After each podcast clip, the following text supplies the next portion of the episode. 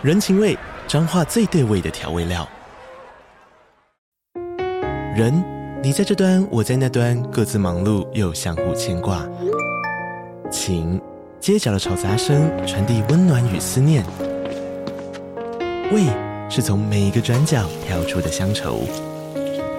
这里是彰化县政府 Pocket 节目《彰化早咖》，我是主持人内克。从彰化大小事各具特色到旅游攻略，透过轻松有趣的访谈，带着大家走进最在地的早咖。准备好了吗？彰化的故事，我们说给你听。以上为彰化县政府广告。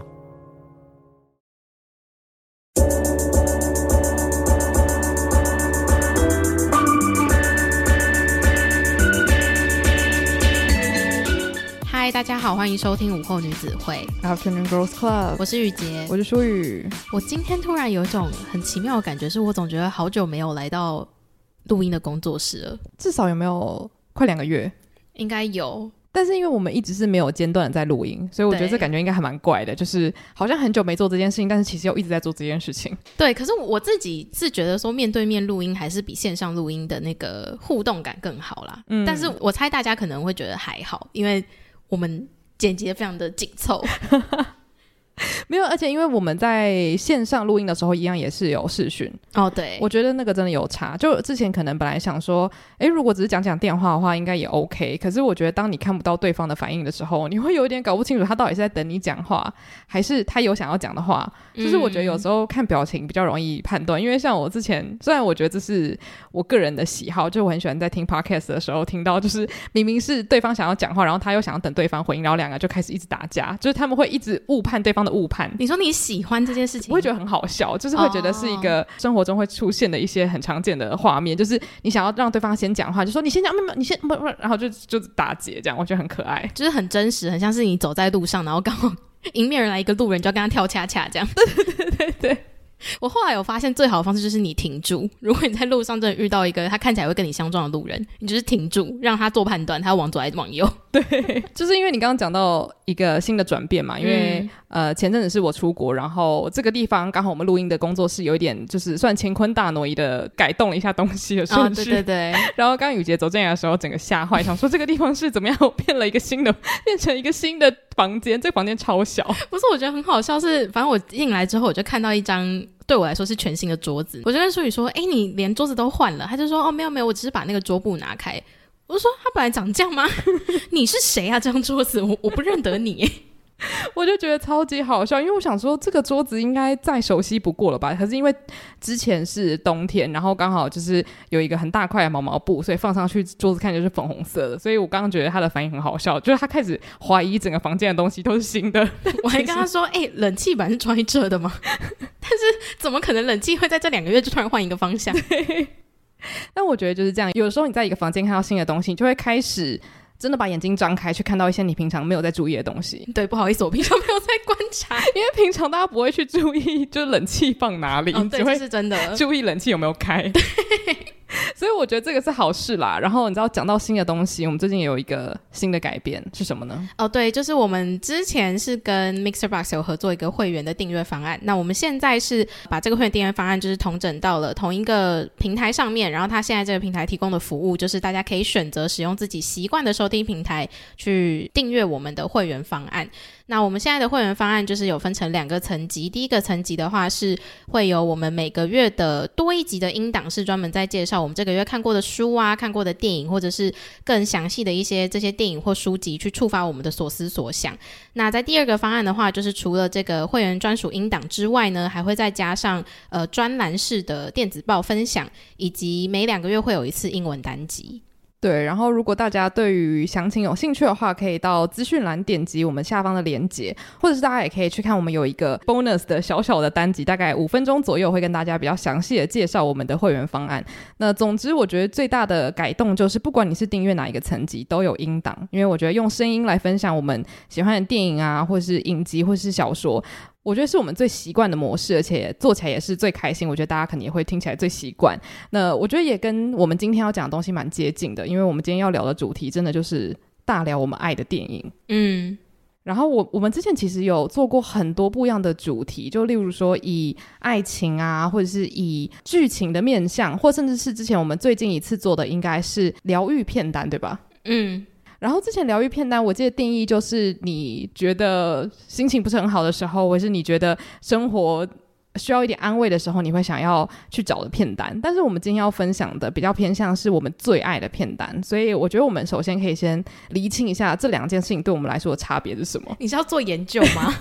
我们现在厘清一下今天的研究目的。我们来看一下字典里面的“最爱”是什么意思。没错，今天的“最爱”的定义呢是呃我们在电视上看到的话，绝对不会转台把它看完，这是第一点很重要。嗯、然后第二点是它并不是我可能在心情不好的时候才会选择来看，而是我今天。就是想要选择一部会被娱乐到的电影，或者就是会让我想要沉浸在这个电影世界里面的电影。我觉得很好的一个例子是，就我本人很爱看甜宠剧，嗯，然后有一些甜宠剧可能是我时不时会回去看。可是，如果有人问我说：“哎，你最爱的影集有哪些？”的话，我可能完全不会分享那些甜宠剧。可是，我那些甜宠剧可能看了不知道有没有十次这样子。大家应该知道到底什么在林书宇心中是比较重要的吧？就是我觉得有时候最爱它不一定是你重看最多次的电影，也许你重看很多次，嗯、但我觉得次数不一定是重点，而是它在你心中的分量，或者是你把这个东西推荐出去的时候，我觉得有时候是分享了一部分的自己。就是他可能看了这部电影，他大概会知道什么东西对你来说是最重要。虽然刚刚听完。大家可能想要对我最重要的应该是甜宠剧吧，但是我觉得大家应该懂那个概念。嗯，所以今天可能会发现不一样的书语，我觉得可能会嗯小小小的有一些不一样的面向，因为我觉得以前很常分享一些，就我觉得比较偏向我会看一百次，然后很欢乐的那种。但是我们第一步要接受，就是我们都看过一百次很欢乐的电影哎。对，因为其实刚刚听下来，应该也会知道，就是其实最爱跟疗愈之间还是有一些重叠，就像那个数学有那个交集嘛。对。然后前面其实我在想最爱电影的时候，我就先很快速列了四部，就是那种我完全不用用大脑想，我立刻就可以列好的那种清单。然后这四部电影我们在节目上已经讲过了，有没有不知道几百次了？嗯，我们节目有一百集嘛？很认真的厘清，我觉得至少都有不小心提到个一到两次过，一定有三次啊，我觉得。嗯，所以我觉得我们首先可以先来聊这四部，因为我们都看过。嗯，然后首先第一部是《B.J. 单身日记》，然后《B.J. 单身日记》其实是之前应该在讲真奥斯汀大乱斗，也是非常非常非常早期的集数的时候就有聊到的。他对我来说就是那种只要有跟喜欢这部片的人在一起的时候，我们就一定会想要重看的电影。哦，对，就是你有些朋友，你一看到他就会想说看《B.J. 单身日记》。对对对对对，然后大家就是会共同共享里面很多的情绪，然后会一起在同一个片段尖叫。就我觉得有时候你看这部电影不是为了情节，而是为了大家在同一个时间为了同一个事情就是倒抽一口气。例如说，我自己个人最爱的画面就是呃，在电影很开头有一个。电梯打开，然后男二出现的那一画面，嗯、就是那个修葛兰出现，然后就说：“天哪，好帅！”就是大家共同都觉得他是一个大渣男，可是帅到爆。然后我觉得我就是很享受那个感觉，所以《B.J. 单身日记》在我心中的地位永远不会消退。这样，但听你这么一讲，我觉得它其实有点像我们专属的写点电影哦。对，我觉得是，就是我们重点是我跟这个电影有参与感，以及跟我一起看电影的这些人带给我的氛围。嗯嗯，但这个我就想到，其实它很像歌舞青春给我的感觉。我觉得，我觉得是他就是我歌舞青春的下一个阶段陷入的电影。嗯，这样讲对吗？就对，因为我国中的时候非常沉迷歌舞青春，嗯、然后我高中的时候非常沉迷 BJ 单身日记，时至今日这样子。嗯，然后歌舞青春也是一样，就是你爱上这个东西之后，你没有办法。不爱他，嗯，就是就算你已经过了那个时期，就是你可能已经不再是高中生，可是我觉得这些电影对我的影响力，它永远都在，它永远都会让我感受良好。我应该把它加进去，但是因为《歌舞青春》，它它算电影吗？它算嘞，电视电影。你这样子要惹到很多人哦。因为因为我刚刚突然一直想到说，哎、欸，为什么我没有把《歌舞青春》加进去？我开始自我谴责。哎、欸，好歹它第三集是在大荧幕播的，哎、欸，对、啊，我是去电影院看的，我还有拿海报。怎么办？好了好了，就是加进去。对，我的最爱《歌舞青春》第一集跟第三集，第二集怎么了？第第二集我也喜欢，可是因为我觉得他的你不喜欢那个 T 的那个项链，没有，因为我觉得他的情节让我有点难过。就是、哦、你知道中间他们就真的有大吵架，然后一度有分手的危机，嗯、然后我每次看到我都觉得好伤心。而且第二集的衣服，我觉得 Gabriella 穿的很不好看，因为他们毕竟在度假村，他又是。救生员的角色，对，就非常非常私人。但对我觉得《歌舞青春》对我来说，就是也是跟《BJ 单身日记》同等重要，而且他也拍了三集，重点。嗯，对。然后我觉得下一部就是我个人认为的邪典片的代表，嗯，因为这部片的 hater 非常多哦。啊、呃，这部片就是我们之前也在应该有在疗愈片单讲到过吗？就是 Austin Land，我不知道他的就是讨厌这部电影的人很多哎、欸，因为怎么讲，我们之前在介绍的时候应该就有说过他的。玩笑就是有一点乱搞哦，嗯，我觉得他就是有一点结合那种美式幽默，因为它里面有请那个就很有名的 Jennifer Coolidge 嘛，然后他就是有出演过美国派，然后就是我觉得他的喜剧风格很强烈，而且他很常会。自己那叫什么随机应变的讲出很多台词，嗯，然后就非常好笑，可是常常会完全没有任何道理，但他的笑点就来自于他整个人很无厘头，对。然后我觉得很多喜欢看时代剧的人会觉得，为什么你要把一个这么真奥斯汀的一个梦幻公园，然后搞得好像就是一个美国人大闹天宫的感觉？可是我觉得这就是他好笑的地方，因为这部电影他超级不认真看待他自己，嗯，然后他又请了一群很认真看待自己的人，对，所以就变得很好笑。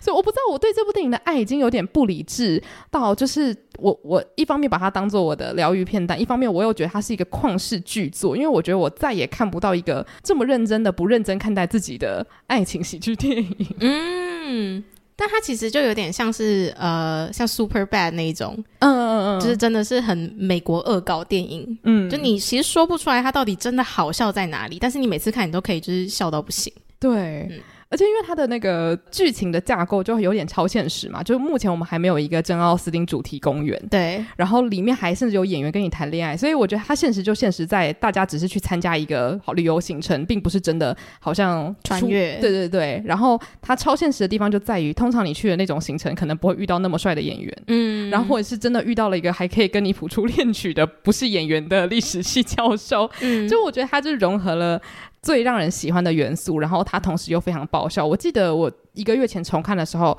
我那时候跟朋友在英国，然后因为他就会把一句一句台词用英文写出来嘛，所以你会更认真看他讲了什么。然后它里面有几句台词是荒谬到我朋友说他看了十次，他从来没有注意到过。然后所以我们那天就笑到一个不行。嗯、所以我推荐大家有兴趣的话，就是你可以去很仔细看他台词，你就会知道他有多少的台词都是临场反应出来的嘛。嗯，真的非常非常的幽默。就我觉得你如果喜欢的话，你就会超喜欢；讨厌就会超讨厌这样。嗯哼，对，然后。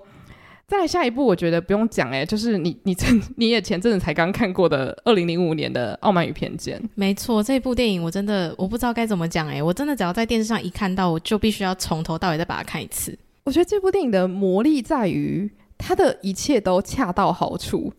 嗯，就怎么讲，它的它古典跟现代的恰到好处，我觉得是这样子。哦，我其实有注意到一点是，它的故事就是整个背景很古典，可是它人物的情感又是很现代的。对，然后但他没有讲文言文啦。对对对对对，我觉得他会那么受欢迎，有可能是因为角色在演戏的时候，他们的表情是蛮外放的，就是他们荒谬的很外显，嗯、可是也不是好像故意演的很蹩脚这样子。所以我觉得这就是为什么这部片它有办法打破很多的樊篱嘛。因为我觉得很多可能平常不喜欢珍奥斯汀的人都对这部片很熟，甚至也看过一两次，嗯、然后甚至平常不喜欢看古典小说的人也会说：“哎，我超级喜欢二零零五年的《傲慢与偏见》，很浪漫，很好看。”嗯，我觉得这就是他厉害的地方，因为他不是让粉丝去看，他不是粉丝取向的。虽然粉丝会把他就是供在神坛上爱到不行，可是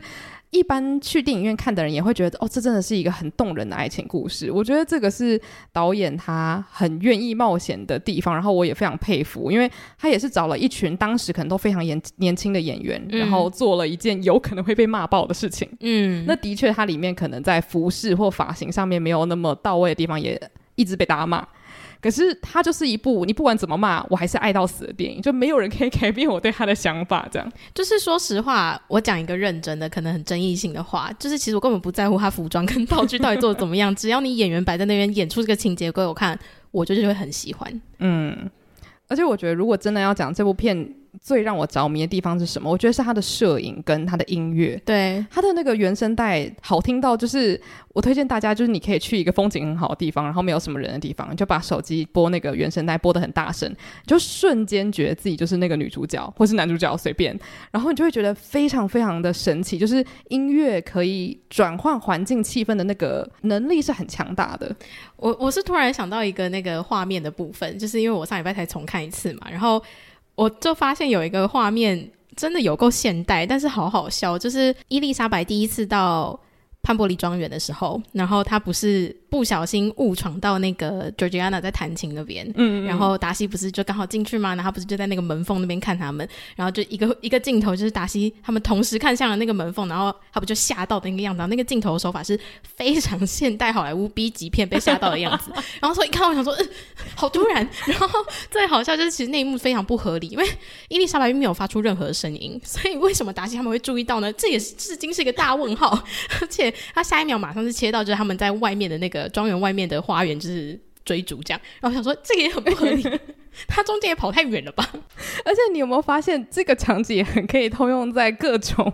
甜宠剧里面女主角不小心发现男主角在就是洗澡，有这种就是我跟你讲超多这种剧情，就是他可能要帮总裁拿东西，然后他就会就是去总裁的房间吧，随便，然后总裁可能就在他那个办公的房间洗澡，然后呢，可能女女主角就不知道他可能在听音乐，然后他就把门打开，然后就不小心看到，想说谁的腹肌啊，然后反正就一定会在最对的时间，总裁明明在洗澡，外面明明也很吵，他就会转头，然后他两个就会四目相交，然后就会是第一次冲突。反正我觉得就这个东西它非。非常的偶像剧哦，对，没错，没错，因为包含就是他们跑到那个外面的花圃的时候，然后伊丽莎白明明就可以直接跑走，但就是硬要走到一个死路，可能是死路的地方，还停下来等他哦。我觉得这部片你仔细看，或是如果你抱持着一个吐槽的心态，它很多地方可以吐槽，对，或者是呃两个人要吵架的时候，居然在下着雨天的时候，然后冲到一个超级远的，就是凉亭。我就想说，你们要吵架，就是有需要跑那么远吗？可是导演的意图就很明确嘛，我就是要一个浪漫跟性张力拉到最大的吵架，就我才不管这件事情合不合理这样。嗯嗯，所以我就觉得它是一个会让感性完全压过理性的一部片。对。所以我觉得这个是这部片我永远都就是无法不爱它的原因。像我朋友他说他事后再重看，他可能会觉得哦，就是演戏的部分哪哪哪边哪边他觉得怎么样可以更好。但他说不管他内心再怎么去批判他，他永远都爱他。我觉得这个就是一个蛮有趣的，就是如果你小时候爱上一个东西，你可能这一辈子不管别人怎么劝阻你，你可能都不会改变你对他喜爱程度。嗯，这也可以是我们对于最爱电影的定义啦。嗯，对，嗯、就虽然他们可能在很多层面上都是有瑕疵的，甚至不是大家心中最完美的一个作品，可是因为他们的故事性，或者是我们真的本身太喜欢它呈现的方式，所以不管它怎么样，瑕不掩瑜。对，嗯。那最后一部要分享的，就我们曾经聊过的电影，就是《当哈利遇上莎莉》。嗯，我记得之前我们去露天电影院就是看这部，对不对？对，那其实是我第一次看这部电影。哇！我对这部片一开始的接触，就是因为我爸妈他们，我记得好像是说他们之前去约会的时候是去电影院看这部电影，嗯，就真的历史有一点小久远了。但是我后来就是可能在高中的时候接触这部片，我就发现，哎，它里面演的东西完全不过时，它完全就是两个，就是我可能不会爱你啦，啊，基本上就是这个套路。然后我想说，我我爱、欸，我超爱，然后我就是很爱那种嘴贱深情男。你在现实生活中有遇到这样的人吗？呃，深情我是不知道，嘴贱倒是蛮多的。Oh.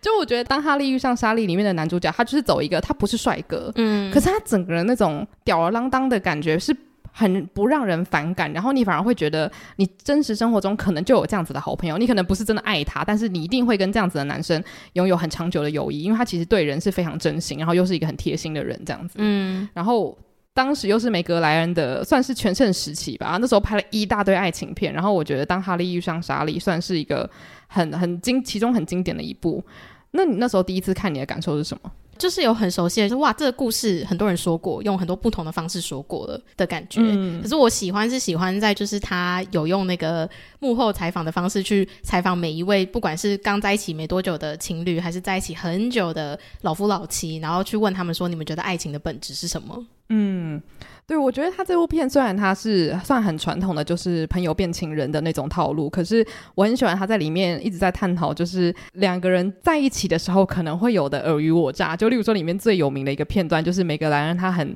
大声的，就是跟男主角他们那时候还是朋友，他就跟他讲说，很多女生都会假装高潮，你不知道吗？嗯、就因为我觉得他们两个的关系会这么的好，就是因为他们本来完全不把对方当潜在对象，嗯，所以他们敢在对方面前。就是做很多荒腔走板的事情，然后经过这么多事情之后，他们还是决定跟彼此相爱。我觉得那个过程就很动人，其实就很像后续我们看到我可能不会爱你，就是明明看到对方那么不堪的一面，你最后还是觉得跟你在一起是我人生中最美好的事情什么的。我不知道，就会很希望生活中有这样的事情发生吧。我在想，嗯，嗯，其实算是一个冤家变情人的最完美的一个想象吧。对。嗯所以好啦，就是以上这四部是我们之前推荐过的，然后接下来我们就要推荐一些我们之前从来没有在节目上分享过的片单。没错，就是要稍微弥补一下前面我们一直在讲一些我们说过无数次的话，然后现在要给大家听一些新的东西。没错，好，那我就先来分享我的第一部哈，我这一部真的我应该从来没有跟别人分享过，好紧张哦。那我要介绍的第一部是一个其实他年纪很大的电影了，它叫做《阿玛迪斯》，然后阿玛迪斯光听这个名字。你应该完全猜不到它是什么样的电影，对不对？哎、欸，老实说，我知道、欸，哎，哦，你知道，嗯，可是我没有看过。但是因为这部片在我心中是有名的片，你怎么会听过啊？我我如果不是去奥地利玩的话，我不会知道这部片诶、欸。应该是在逛一些那种就是电影评论网的时候，嗯，我猜测我接触到它的原因应该是他们在。讲说这个导演曾经有指导过，或是谁谁曾经出演过什么的时候，oh. 我应该是有看过，就是什么阿玛迪斯导演或者阿玛迪斯什么制作人什么之类的这样。Oh. 因为阿玛迪斯那一年呃很少奥斯卡。总之我会接触到这部电影呢，就是因为我有一年去奥地利玩，然后因为奥地利就是音乐神童莫扎特的故乡。那阿玛迪斯是莫扎特的名字，就是呃莫扎特是他的姓，所以他全名是阿玛迪斯莫扎特这样子。所以这部电影它其实就是。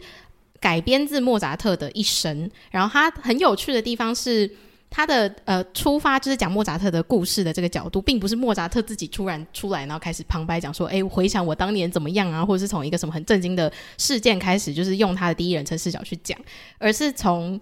呃莫扎特的宿敌，一个年纪大他很多，然后同时也是音乐作曲家的一个非常有名的人物，从他的角度去。讲说他所认识的莫扎特，以及他观察到莫扎特是什么样子的，以及这个宿敌其实当初莫扎特死亡的时候还被呃怀疑说是不是他杀的这样子的一个角色去出发，然后去讲说那莫扎特的一生是什么样子的。然后这部电影其实它片长大概三个小时。非常的长，我记得我第一次看的时候，它中间甚至还出现那个中场休息的片段，哇！就它长到当年是有提供给大家就是中场休息。然后我很喜欢它的原因，第一个是它讲故事的方式非常的流畅，它用一个其实在那个时候我觉得也是相对很现代的手法去讲一个很古典的故事，因为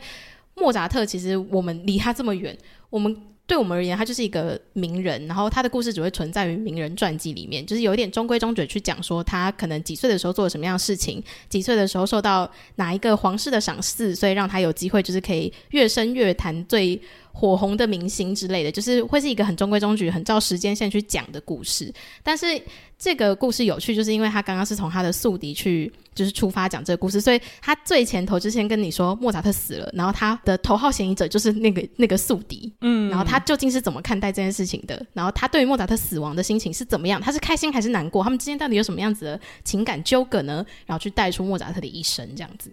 我严重怀疑 Hamilton 的那个叙事架构是跟他哎参考的，有没有？对你这样一讲，有哎、欸，有像，因为从你刚开始讲说从他的宿敌切入，我想说 Hamilton，然后又说什么他被怀疑杀了他啊，的确那个 Hamilton 的宿敌就真的杀了他，真的耶，对啊，你不觉得？哦，我对我没有，我没有把这件事情联想起来。你看，我等一下很想要去搜寻，就是那个 Hamilton 的主创有没有参考吗？对对对，嗯，因为他的确是一个很有创意的叙事法，然后他不会让你只停留在主角的叙事说，说哦，其他人都是针对我这样子。对，然后呃，他另外一个我很喜欢的原因就是他的服装跟场景设计，就是我觉得是在我们生活的环境里面，你对欧洲皇室或者是以前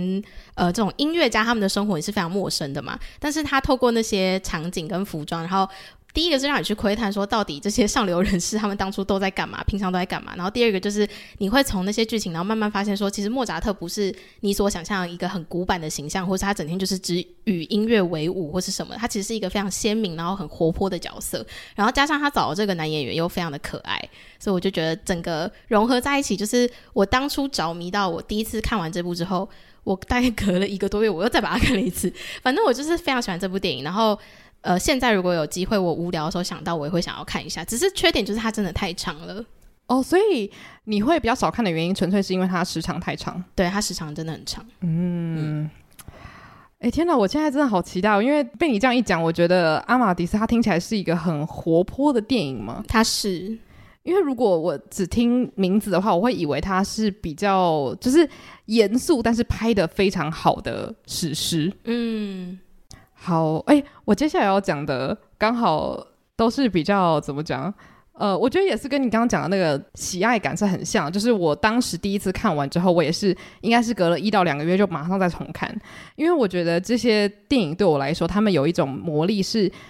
永远看不腻，嗯，然后他们不一定是让我很快乐，所以就像我前面讲的，他不一定会是我心情不好的时候会想要重看的。可是每一次我一看到，例如说他那个 credit 开始开始跑的时候，你就会想说，可不可以再重看一次这样子？嗯，我觉得这是一种很神秘的感受。然后接下来介绍的这两部呢，第一部是《简爱》，是二零一一年的。然后因为《简爱》好像之前有拍过别的版本，所以特别跟大家讲是哪一个版本。然后第二部是中文翻译叫《远离尘嚣》，逗号真爱。相随应该是这样子，嗯哼。然后这两部片他们的共通点都都是他们是小说改编的作品，《简爱》就不用讲太多，因为大家小时候应该都有读过，就是简易版啊，或甚至是很多人也很喜欢这本小说嘛。然后我觉得《简爱》它其实本质上是一个很悲伤的故事，它简直就是悲伤的事件一个接一个发生，就像是简爱她小时候是一个完全不被爱的小孩，然后被亲戚就是非常非常。狠的虐待这样，然后有很多创伤，所以后来他去了寄宿学校之后，好像有点逃离他比较不好的人生，但他好不容易遇到了一个好朋友，好朋友又重病死亡。然后呢，他又只好你知道，就毕业之后开始找工作，然后前往了一个很奇怪的雇主的家，然后在雇主的家发生一堆奇奇怪怪的事情之后，爱上了雇主，发现哇天哪，我终于要迎上我的新人生的时候，发现哇天哪，我的雇主其实有一个老婆，而且这个老婆还被关在阁楼，然后是一个疯掉的人，然后我就想说怎么办？我不可以就是当一个。小三这样子，所以他就离开了那个大宅院。嗯、结果呢，远离尘嚣，跑到一个小房子住，发现天哪，遇到的一个新的收留我的人，他居然是我的亲戚。然后这个亲戚居然想跟我结婚，因为他想要去当传教士。然后可是他根本不喜欢这个人，所以我觉得他的人生就是一连串的不如意。但是最后他发现他必须要面对他人生的真爱，所以他就再跑回去跟他的爱人相见，这样子，然后才发现他的爱人眼睛瞎掉了。但反正最后他们还是在一起。那我觉得他这整个故事，基本上如果我只听他大概的故事梗概的话，我应该是。不可能去看这本书或者是这、嗯、这个电影的，因为会觉得也太难过了吧？这个人就是无止境的受苦。但是因为我是很小的时候接触到这本书，所以我不知道为什么我就是对于这整个故事非常非常的着迷。然后我也对于他们之间那种有点激恋的那种爱情也很着迷。嗯、虽然我朋友就说他觉得我很有问题，因为这个恋爱就是很明显就超怪这样。但反正他就是一个很怪的庄园庄园主人跟一个刚出社会没多久的家庭女教师展开的一个恋爱这样。因为我小时候差不多的阶段，同时接触了《咆哮山庄》跟《简爱》，然后我就记得这两本书都给我很大的阴影，就是我都觉得山庄很可怕。我我觉得他们勃朗特姐妹的特色就是他们很擅长描写那种很歌德式的，对，然后整个好像房子跟天空都黑黑的，嗯、然后每个人的情感都它是很纯粹没错，但是总是会有很多不纯粹的事情来阻挡他们相爱。而且应该是说，每一个出场的角色，只要不是男女主角，他们都是心怀不轨的感觉。对，嗯，所以我觉得就是《简爱》，它听起来好像不是一个可以让你看完就。会对于爱情有很多良好感受的故事嘛？可是我必须要说，就如果你真的仔细去读那那本小说的话，其实会被他们的爱情感动啦。我觉得我个人是非常感动。然后他的电影版我非常推荐的原因，就是他的男主角是麦克法斯宾达，这是唯一推荐的原因吗？是应该是说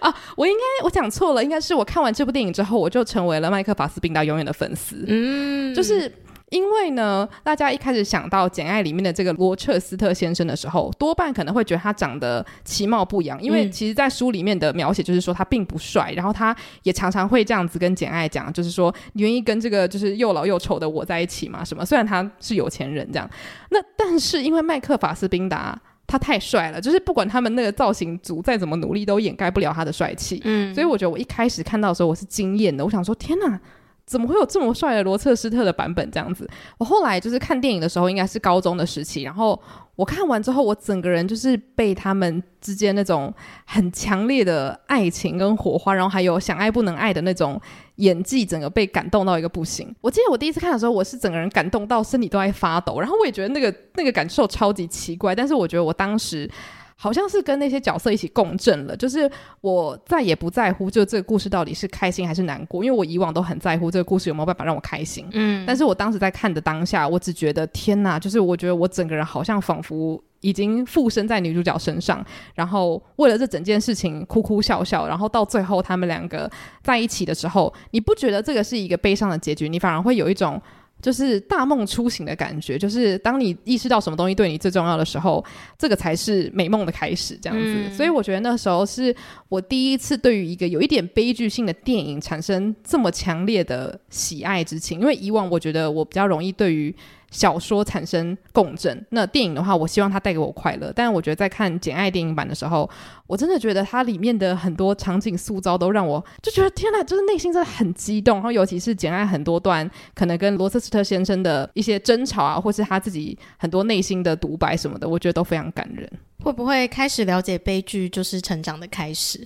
我觉得是诶，就是那时候可能就会开始发现说，原来所谓的不完美，就是手指夸胡不完美的爱情，它有可能其实只是对于很多世界的偏见跟误解吧。因为他们两个乍看之下，一个太老太丑，然后一个又穷又弱小，但是他们两个的灵魂是在同一个平面上对话，这是简爱自己说的。对，然后我那时候就觉得，嗯，对对对，真正的爱情就是这个样子。嗯，但也许就是他给我们太高的爱情的期望了。我我觉得是因为他就是描述了一些就是灵魂灵魂之恋，你知道吗？嗯，对，所以我我觉得就是《简爱》真的非常适合浪漫派的人去看这部电影。我我后来有买 DVD，因为我当时就想说，我每一个月如果看不到这部片的话，我觉得我会全身不对劲，所以我就赶快去把，我就冲去成品。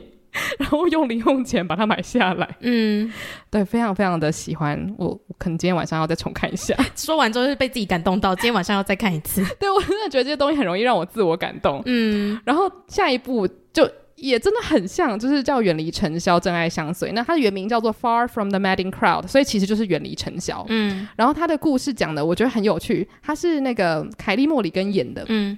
她本来是一个蛮天真的小女孩，可是因为家里一些变故，她突然继承了大别遗产，她变成了庄园的女主人。然后就她的庄园里面呢，有一个牧羊人，然后他们本来是。有点像同辈吧，因为他本来也没有什么钱，然后就只是家里一个小孩，然后本来他们两个好像有一点什么暧昧的关系，但是他因为从亲戚那边继承了一大笔遗产之后，瞬间就变成上对下，他变成他的老板，所以他们的爱情就有点好像要开始不开始。所以我觉得远离尘嚣，他最酷的地方就是一开始你觉得是男主角的人，他很快就变成了一个不能说是炮灰，但是他马上就变成了一个不平等的关系。嗯，然后女主角就开始展开了她人生的更大的计划，就可能他要。然后去经营他的庄园啊、牧场啊什么的，那男主角他就开始很辛苦的去工作，所以女主角因为有了很多资本，他就开始认识了庄园的其他老板，然后超级帅的军人，所以他在这部片里面是周旋在三个男生之间，然后他同时又要面对说他得到了很多资源跟。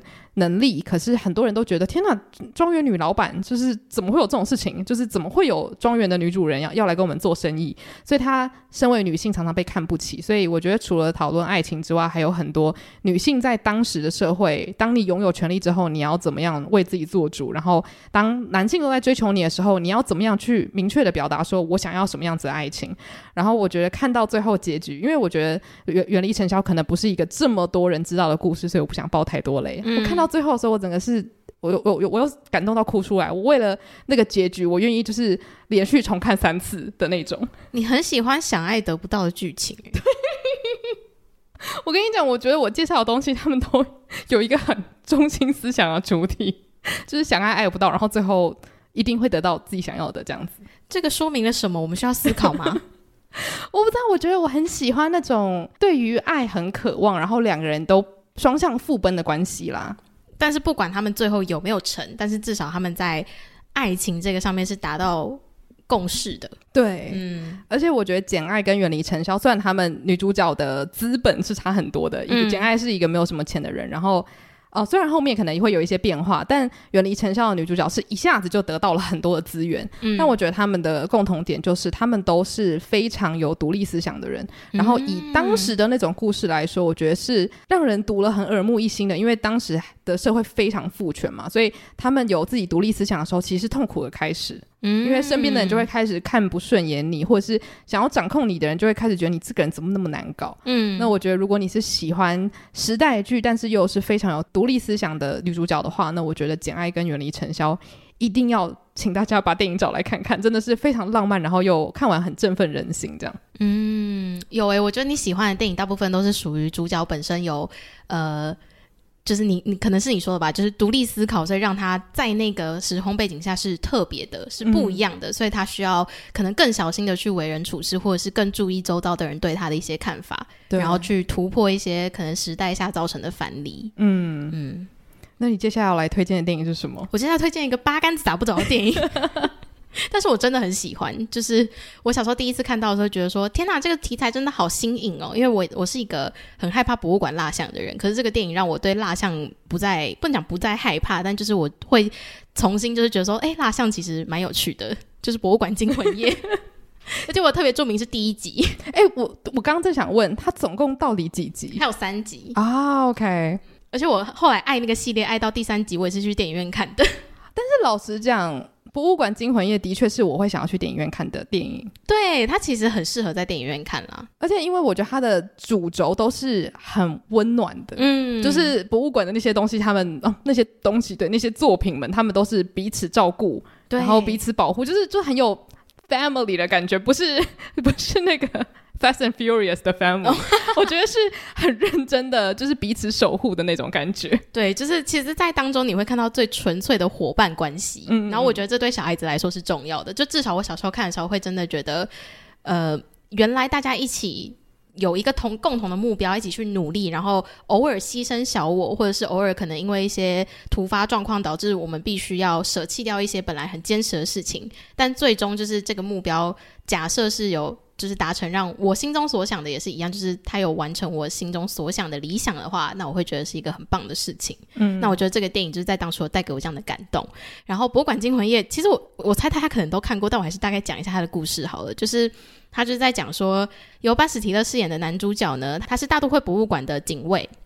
所以他的工作就是每天在闭馆之后呢，他需要去巡视，说，哎，馆里面有没有一些奇怪的人在逗留啊，或者是呃那些展物有没有被破坏着，他就要需要去登记什么的。然后他的婚姻状况就是是离婚，但是他有一个儿子，然后他平常没什么时间可以陪他儿子，就好有一天就。呃，刚好他儿子晚上有空，所以他就带他儿子一起去，就是跟他在那个博物馆里面进行他的例行工作。这样就在进行例行工作的时候呢，就突然间发现说，哎，有三个准备要退休的警卫，他们竟然在密谋，就是要抢、要偷走博物馆里面最值钱的东西拿去卖，因为他们要退休，他们想说要存最后一笔退休金，所以就开始有就是主轴上是他们呃发现这件事情，然后去阻止他，然后以及就是他们晚上在博物馆里面的时候，才发现说原来博物馆里面那些蜡像跟展物在晚。晚上的时候，他们其实会活过来，然后有一个自己的生态圈跟世界。然后他们每一个展物都很清楚知道说，当太阳出来的时候，我要回到原位，然后变回蜡像。但是晚上是我们的天地，这样。嗯，嗯，然后故事就是从就是他们发现说有人要偷走那个最值钱的东西，然后那个最值钱的东西刚好就是可以让这个博物馆很特别的地方的原因，所以他们每一个蜡像都很努力的就是要保护那个东西，然后不让三个坏人把它偷走，这样。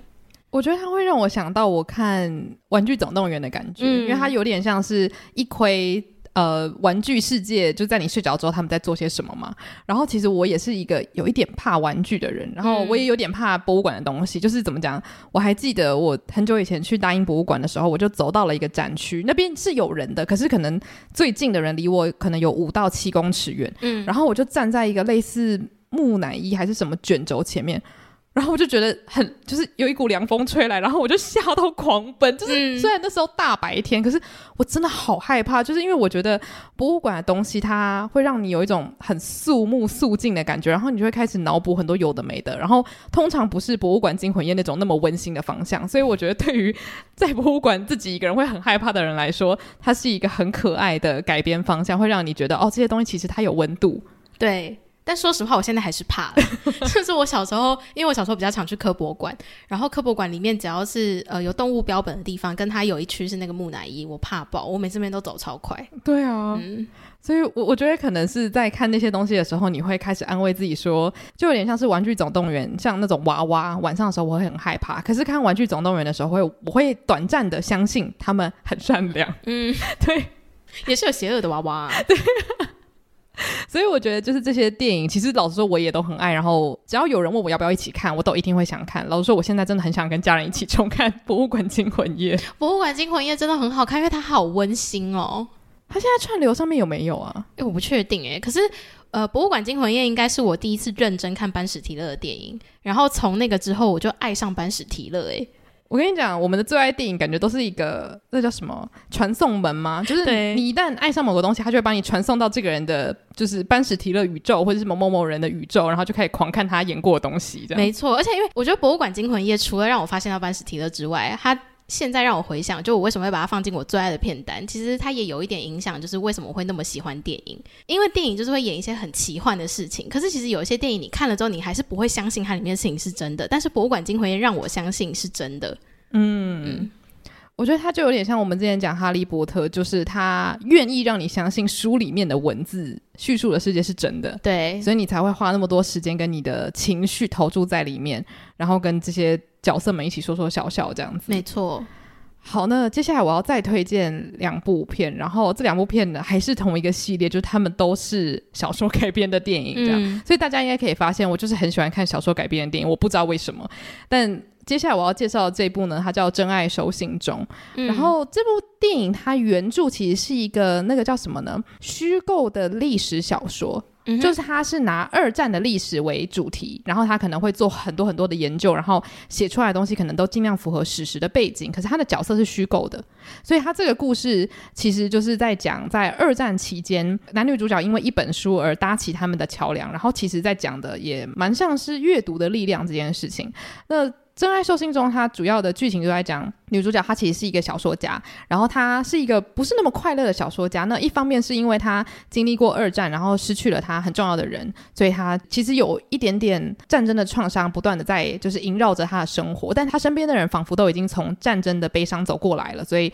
他们可能都会在庆祝说啊，战争结束了，很开心这样子。但她还是常常会回想到过去那种很悲痛的回忆。然后男主角呢是在一个远方的小岛，然后很努力。工作的一位猪农，那当时其实他们那个小岛有被德军攻占，所以真的是非常非常可怕。然后他们当时就是因为要躲避，就是德军的一些。盘问，所以他们就谎称说自己有一个读书会，但他们当时其实就只是一群邻居聚在一起而已。嗯、那他们就说有读书会的话，他们就可以认真的去集会，然后可能本来有德军的人会去监视他们，嗯、但是因为监视了之后发现，天啊，他们的读书会超无聊的，然后就一直睡着。这样后来那德军就想说，算了，不监视了，你们就随便吧，就自己开自己开你们读书会。所以他们本来也只是谎称说有在读书，但他们真的透过阅读发现说，他们的生活变得快乐很多，因为有太多难过的事情要想要去忘记了。所以就因为这样子，他们这群人透过阅读先成立了一个小集会。那在伦敦的女主角是如何认识这群人的呢？就是因为女主角她曾经有点穷困潦倒，所以她她把自己的书都卖出去，嗯，就她的书就这样子飘飘飘飘飘就来到了那个小岛上面，被这个男主角给呃算是拿走了。然后男主角就读了那本书，很喜欢，然后发现上面居然有写原本拥有书的那个人的地址，就是可能以前的人都会写说啊，如果这本书遗失了，请寄回就是台北市哪里哪里这样。然后男主角就写信到这个地址说，哎，这本书真的超好看的，就是很很开心，就是我居然拿到了这本书。然后他对于这本书的想法是什么这样子？然后两个人就开始变成笔友，然后一来一往，一来一往。那后来女主角她就因为她有兴趣了，想知道这个男主角他他身边的这些人，然后还有这个读书会是怎么一回事，所以她。他就跑过去找男主角，然后跟他们的这些读书会的人有一些交流。但我觉得这部片它不是完全的快乐，就是因为二战的阴影是萦绕在这些所有人的生活中，然后也真的有一些很可怕的事情正在发生。他们见面之后，我觉得不只是女主角发现说，哎，这个读书会不只是让这群人有了生活的力量，他们其实也想要努力去忘记一些很悲剧性的一些事件。嗯，所以我觉得男女主角他们在建立他们的爱情之余呢，也开始要去面对说，有没有什么一些创伤是你再怎么努力都甩不掉的？那你该怎么样去面对这些事情？然后，反正最后我觉得他还是给了一个让人非常暖心的结局，因为他毕竟是一个虚构的历史小说翻拍的嘛。那当时我看完之后，我觉得内心真的是充满了温暖与爱。然后我就叫我妈去看，我妈爱死，隔天再逼我爸看。就、嗯、我我从那个 My Video 租下来之后，我们家看了三次。嗯，因为它真的就是一个，你看的时候你会流眼泪，会难过，可是你最后还是会觉得，哦，就是果然活着的人可以透过别的东西去找回那种活下去的力量，这样子。嗯、所以我觉得，如果大家对于历史有兴趣的话，这部电影真的很推荐，然后你看完之后，你会觉得心非常非常的温暖，然后男主角超帅。我觉得看完这部片之后，猪农完全变成我 理想型之一。我跟你说，你所有的片单都围绕着一个重点，就是男主角很帅。你每一部你都会说男主角超帅，男主角超帅。对，好，大家应该就知道我我是一个花痴。对，没有吧？应该是看完这些电影就可以大概形塑一下，说你喜欢的类型是什么样子的。呃，对，是是是，我天，你好正向哦，对。就是看完之后，我就发现说，天啊，就是那个《真爱收信中》里面的男主角，他是一个辛勤工作、非常接地气的猪农，然后同时他又有一颗柔软的心，然后读小说的时候就是会柔情似水。我整个人就是我我不行诶，我当时在大影厅看完，我就跟我朋友说。这太浪漫了，我没有办法承受这么浪漫的情绪，这样子。我是不是有说过你的理想型就是直人？对，他一定会有一个自己很钻研、很爱的东西，但同时他又是一个善解人意、很温暖的人。没错，但是直人会这样，我不是很清楚。猪农就是直人哎，对，可是他的职业必须要是某某职人，对，胖达人可以吗？可以。就是他要对某一件事情非常的用心跟认真。嗯，对。好，那我最后一部要介绍的是一部算老片呢，呃，这部片叫《窗外有蓝天》。我记得这一部诶，那时候你有狂推，然后我马上要一起看。对，然后我觉得这部片，呃，对于我们这一代的人来说，会有一个额外的乐趣，是因为它的中文名字叫做海伦娜·波汉卡特。嗯，然后它。在我们心中最有名的角色应该会是那个贝拉雷斯壮，对对对，然后还有那个就是疯狂理发师嘛，嗯，然后反正他都是很常演一些就是非常疯狂，然后不按牌理出牌的那种角色。但是他早期的时候呢，也是一个超级可爱清纯的女生。那部片里面是不是还有麦教授啊？有啊有啊，而且那个丹尼尔戴路易斯在里面也有演一角，就反正里面真的集结了。各大英国最有名演员啦，因为还有朱蒂丹契，对，就是里面真的超级多厉害的演员，而且而且他们那时候都很年轻，对，因为他是一九八五年的作品。然后蛮难过的是，我前阵子会想到这部片，就是因为在二零二三年一月的时候，饰演男主角的演员朱莉安·山德斯他过世了。嗯，然后当时就是我我我人在英国吧，然后我朋友就看到这个新闻，然后他们就很难过，然后我们就聊了一下说，说就我们有多爱这部片，因为我觉得《窗外有蓝天》它的故事，我第一次看的时候，我我很惊艳，因为我想这个故事真的是一个莫名其妙，嗯，就是他的他的故事真的很特别，是因为。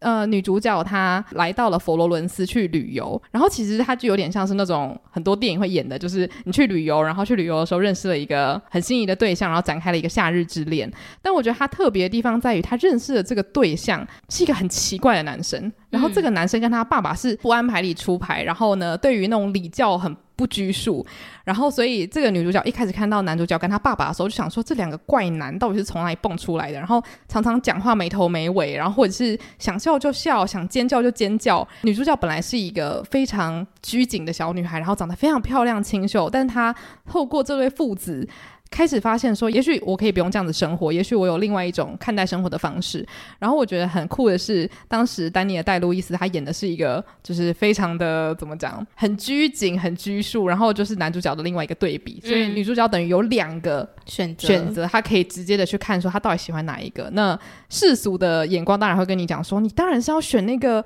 有未来，然后对你好，爱你爱的要命的那个男生啊。可是他就是在佛罗伦斯，我觉得你知道旅游的文学或是旅旅游的电影，常常就是会让主角可以脱离自己原本的世界，开始看待说，也许我想要的不是大家说的这个东西。嗯，所以后来女主角当然就是在这之中就意识到说自己到底真心想要的是什么。然后我觉得他